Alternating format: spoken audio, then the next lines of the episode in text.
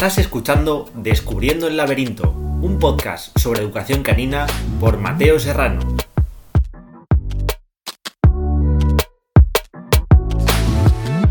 Y hoy, en esta segunda parte sobre la correa, vamos a seguir viendo diferentes puntos que son importantes y que van a marcar la diferencia, eh, tanto para trabajar eh, un paseo relajado como para que mi perro aprenda a conseguir los accesos yendo atado y que sea algo relajado por ambas partes, como para encuentros sociales con una correa, con nuestro perro atado, o como para ayudarle a salir de ciertas situaciones conflictivas que se puede encontrar en la calle. Habíamos hablado de la distancia, de la longitud de la correa, de el tipo de arnés y si arnés o collar, de dónde colocarnos, de la tensión o de cómo poner límites y que sea un buen aprendizaje eh, ir atados. Y hoy quiero incidir en una parte que eh, suele ser muy conflictiva para todos, que nos creemos que nos deja un poco más expuestos y con peor manejo y mejor y peor control de la situación, pero es la mejor forma, por lo menos para nosotros, de, de poder llevar la correa. Y hablamos de si llevarla con una mano o con dos manos. Y, y ahora veremos el porqué de decidir llevarla con dos manos. Nosotros creemos que la forma de llevar una correa siempre va a ser con dos manos. ¿Por qué? Porque vamos a evitar estar en tensión constante, porque el manejo de la situación va a ser mejor, nos va a permitir eh, adaptarnos un poco más, eh, porque a diferencia de llevarla con una mano, cuando nosotros llevamos la correa con una sola mano, solemos llevar una tensión física, y más si tenemos un perro que suele tirar de la correa o que tiene ciertas situaciones que le provocan más excitación eh, y mayor ganas de o querer llegar o querer irse. ¿Por qué? Porque por una cuestión física nosotros solo tenemos un punto de equilibrio, porque estamos manejando la correa con una sola mano. Esto va a provocar que cuando mi perro tire de la correa, yo intente equilibrar esa pérdida de equilibrio haciendo fuerza o poniendo resistencia, porque sienta que pierdo el control y que mi cuerpo está perdiendo el equilibrio. Esto es una, es una cuestión física eh, de reacción a esa pérdida de mi cuerpo del equilibrio. Pero es que mi perro va a sentir lo mismo. Ese tirón va a provocar pérdida o sensación de pérdida de equilibrio por parte del perro, va a generar más tensión y vamos a entrar en esa tensión constante o en esos tirones constantes porque los dos sentimos que estamos perdiendo el equilibrio en esa situación. Por eso es una mala decisión llevar la correa con una sola mano. Sea porque mi perro tira constantemente o sea por esperar eh, tensión en ciertas situaciones, es que es inevitable añadir mucha tensión en todo el brazo, en el antebrazo, porque me estoy preparando para sentir que o voy detrás del perro o tengo que hacer mucha fuerza. Y ya estamos añadiendo tensión en situaciones donde puede que no la haya. Y, ahí estoy yendo a situaciones sociales. Estamos añadiendo tensión a cualquier situación de llegada hasta un punto, hasta un lugar que sea motivante para mi perro. Y a diferencia de lo que se creía antes, y a diferencia de cómo trabajamos nosotros, nuestro objetivo debe de ser acompañar a nuestro perro y pasear juntos. Llegar juntos a los sitios y que esto nos permita también que haya veces que yo ceda, que él ceda, parte de una relación. Por eso para conseguir llegar relajado a un sitio, no pasa por estar pidiendo el constante control y paradas y esperas y mantente, sino darle la información de que vamos a llegar juntos. Que no le, que no le provoque preocupación tener la sensación de que nunca va a llegar hasta, esa esquina que quiero leer, hasta ese árbol donde quiere dejar información. Es darle la vuelta. Es darle información de no te preocupes que llegaremos. Y vas a llegar tantas veces como quieras, porque también esto nos permitirá que mi perro empiece a llegar más despacio, porque no le genere preocupación creer que no va a llegar, y nos dará también el margen de maniobra para las veces que no queramos que llegue, tomemos esa decisión, sea por decisión de, situación donde hay algo que, creo que puede ser preocupante para mi perro y quiero uh, darle esa información, mi perro va a ceder, va a ceder mejor, porque también yo cedo muchas veces y porque la forma en la que le he enseñado el acceso a los sitios es a través de no tensión. Y yendo con una sola mano es inevitable que en algún momento, si mi perro tira o hay una tensión en algún momento concreto, yo ponga resistencia por esa sensación de perder el equilibrio. Entonces vamos a ir a cómo creemos nosotros que debemos de llevar la correa. Es con dos manos. y en estas dos manos va a haber una mano de seguridad, donde colocaré el mango de la correa doblado sobre mi propia palma y sujetándolo, no apretando, simplemente sujetándolo. Esto va a provocar que al llevar el mango de la correa a la mitad de nuestra palma y hacer una pequeña doblez, solo una doblez, y volver a sujetarlo. Si mi perro tira y hay un tirón fuerte, yo solo con abrir la palma de la mano podré frenar a mi perro y que me dé tiempo a esta segunda mano, que ahora hablaremos de ella. Aún así, si tenéis interés en cómo manejar una correa y cómo llevarla, eh, nos podéis buscar por, redes sociales con Perros Educación Canina y allí vamos viendo y veremos vídeos sobre cómo manejar la correa. Entonces ya tengo la mano de seguridad. Vamos a ir a la mano de manejo. Lo ideal es que esa mano de manejo se sujete con dos, tres dedos porque estoy manejando a mi perro, porque esta información que yo le doy es la que le va a llegar. Hablábamos en el capítulo anterior del nexo de unión con mi perro. Por lo tanto, quiero que el nexo de unión sea sin tensión constante y que pueda llegar de forma más sutil esa información.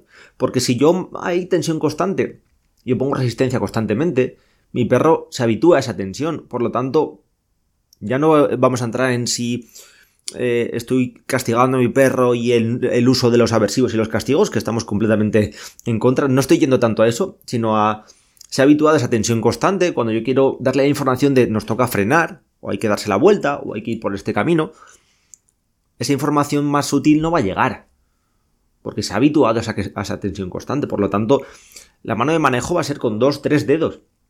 Por aquí yo puedo frenar, sujetar, soltar, simplemente con relajar mis dedos pero nunca soltaré la mano de manejo.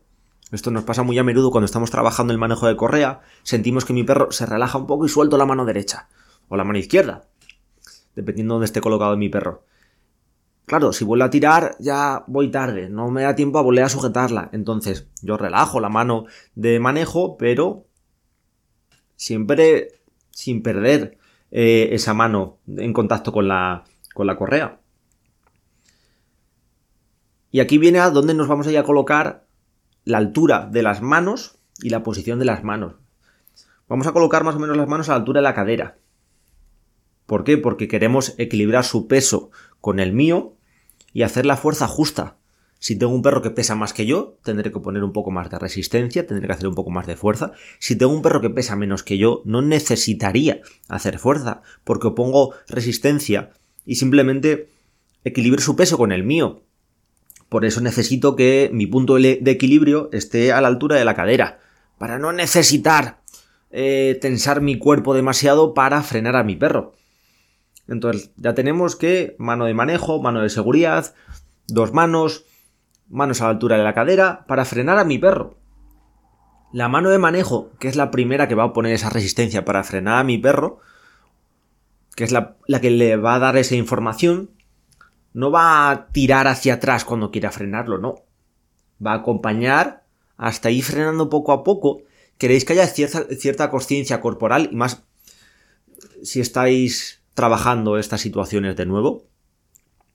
Queréis que el perro, con vuestra ayuda, siente que es capaz de gobernarse y frenar. Si yo tiro de él y le freno, y vuelvo a no voy a entrar en la parte que ya sabéis, eh, quienes nos conocéis y quienes no, creo que también eh, de la no utilización del castigo, sino que estoy oponiendo resistencia constantemente sin necesidad. Entonces, tengo que ser más sutil con esa mano de manejo. Acompañaré a mi perro con la mano de manejo, con dos, tres dedos, hasta ir frenándole poco a poco y que él sienta que está formando parte de esa dinámica y que está tomando decisiones, con mi ayuda, evidentemente. Entonces la mano de manejo irá frenando, acompañando hacia adelante hasta poder pararlo. Y no es lo mismo tirar que pararlo.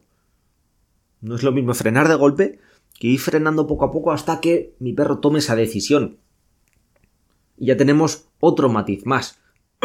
y eso es importante que vaya acompañado del manejo con dos, tres dedos. Porque si estoy sujetando la mano con el puño, va a ser inevitable que al sentir tensión, yo ya tengo tensión en mi, en mi mano, en todo mi puño, tira hacia atrás porque siento que pierdo el equilibrio. Entonces, simplemente acompaño, incluso puedo dar un paso hacia adelante para ir frenándolo poco a poco. Y eso hará que mi perro empiece a tomar la decisión de frenarse. No tenga que yo frenarle por él. Entonces ya tenemos la posición, la altura de las manos. Vamos a ir también a, una vez que ya estoy manejando la, la correa y he ido practicando esto, es importante eh, ser capaz de ser flexible y cambiar.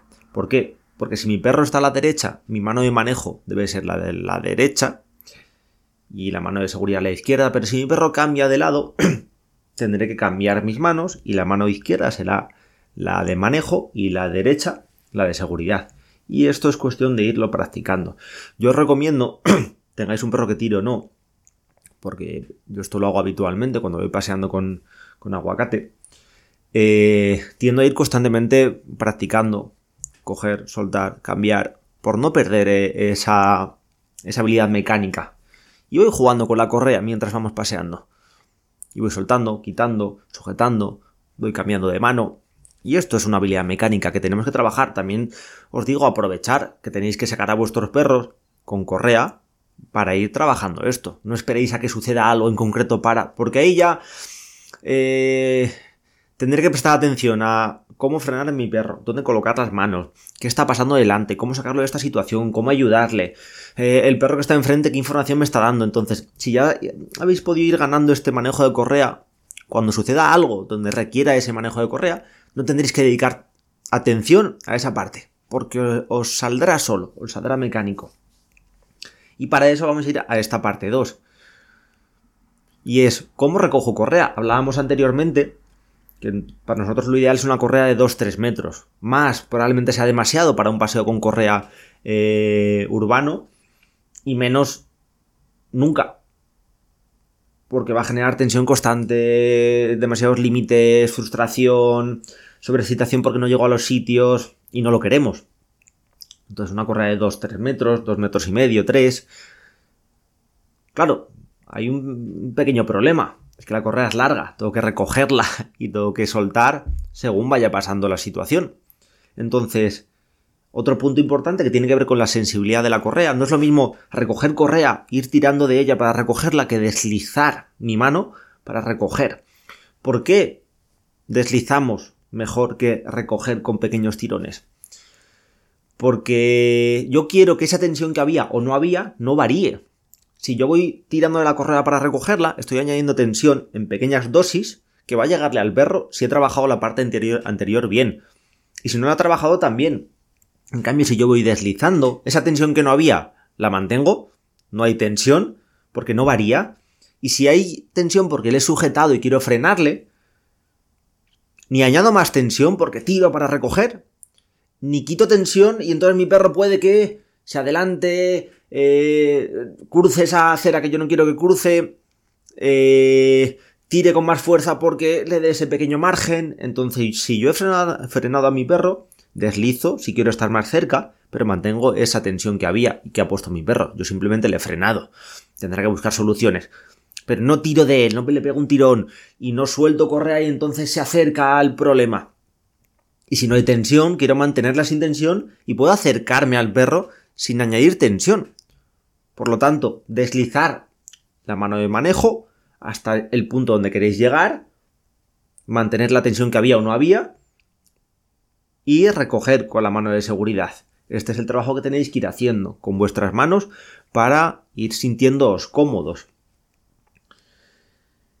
Y por último, que tiene que ver con el capítulo anterior, pero que hemos ido hablando hasta ahora.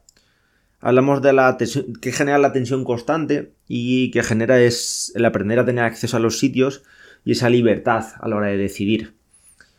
Eh, nos encontramos muy habitualmente perros que como siempre llegan a los sitios con tensión, hasta cuando hacen las cosas bien, yo siempre pregunto y pregunto a los alumnos. Entonces, si tu correa es muy corta y llega siempre con tensión, ¿qué puede hacer tu perro para llegar relajado? Probablemente nada, no hay opción a llegar bien, no hay opción a acompañar a mi perro y que llegue relajado. Y eso lo genera o una correa muy corta o la tensión constante. Por eso necesitamos que e, entender que la forma de conseguir menos excitación a la hora de llegar a los sitios es darle información de que vais a llegar, que no le preocupe esa situación. Y para eso necesito una correa más larga, permitirle ese margen de tomar decisiones, pero también de poder hacer las cosas sin tensión, sin preocupación, sin, sin que anticipe que puede que no vaya a llegar. Pasa muy habitualmente perros que, como creen que no van a llegar, la frustración tiene dos extremos. Me frustro, pierdo motivación, y entonces su autoestima baja, o me frustro y hay un pico de excitación. Es que mi perro, yo le freno y tira con más fuerza para llegar hasta allí, claro porque nunca le dejas llegar y porque si llegas siempre es con tensión. Este es un aprendizaje que estáis teniendo juntos, de no acompañamiento, sino de yo te pongo límites constantes, demasiados límites. No es nuestro objetivo en la relación con nuestro perro y además acabas llegando siempre con tensión.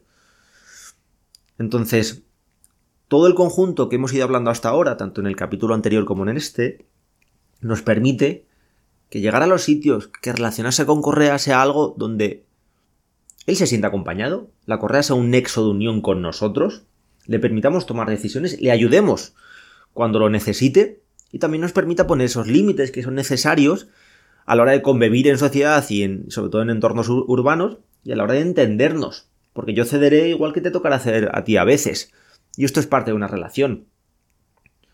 Espero de verdad que os haya ayudado. Probablemente sé que es de los capítulos que no viéndolo con un vídeo o en directo puede costar un poco más. Por eso os recomiendo que nos sigáis y que podáis ir viendo con las publicaciones que vamos subiendo ese manejo de correa del que hablamos y podéis apoyar estos podcasts, estos episodios en esa, en esa parte más, más visual. Pero espero que os haya servido para pensar que tenemos mucho que trabajar, pero también que nos permitimos, que hay muchas situaciones diarias que nos permiten eh, poder trabajarlo e ir ganando ese terreno. Muchas gracias por escucharnos.